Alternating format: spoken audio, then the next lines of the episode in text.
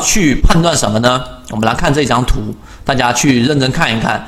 由向上的线段当中的一个向下比，我们来看二和三四杠五，二杠三四杠五就这一段，二杠三四杠五。我们前面在第十二节课的时候，第十二段的那个地方给大家去讲过上升数列，就是高点高点不断抬升，低点低点不断抬升，并且里面没有包含关系的这种就是方向上是向上的一个数列。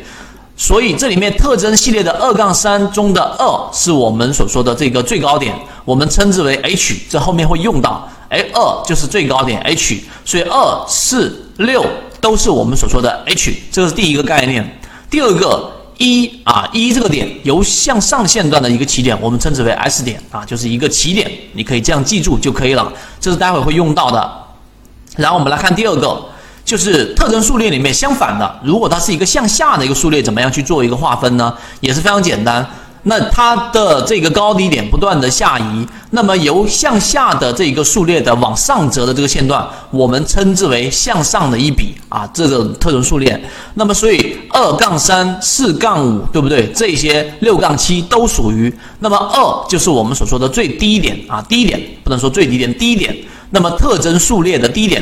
我们用 L 来作为一个啊这一个记号，所以二四六都是 L。那么向下线段的一，那这一个地方就是我们说的 S 点，一共四个概念，一个是 H，对吧？一个是我们的这一个 L，一个是 S，一个是我们的这一个啊，两个都是 S，都作为一个起点。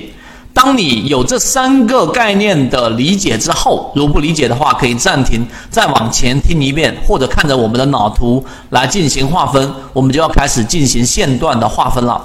我们先来看怎么样去做线段的划分。第一步，第一步我们要做的是什么呢？首先，我们要做的是做一个假定的一个分界点，这一点非常关键。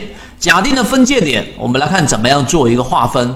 第一。假定分界点向上段，就刚才我们说第一种情况，从起点 S 开始搜索，就这个起点作为一个 S 开始搜索，直到找到这一个某一个高点的 H 点作为分界点。这个某个是什么个概念呢？待会你看完这一段话就知道了。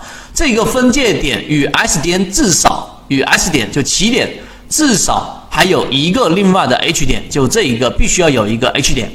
这样的话，这个 H 才可能是成为我们的分界点。第一，必须要有一个啊，至少一个 H 点，然后我们再往下走，且分界点的后面有一个的第一个 H 点，就第一个高点啊，第一个高点低于分界点，就有一个是低于它的。这一点的理解，其实如果稍微有一些概念的，你可以把它理解为为我们说的头肩顶，类似这样的一个概念。类似这样的一个概念，但它有补充，因此我们可以把这个分界点定为我们假定的一个分界点。为什么叫假定？因为最终它没走完嘛，对不对？所以这种分界点的搜索方法，我们称之为分界点搜索法。这是第一个概念，这一点大家要明白。好，我们再往下走。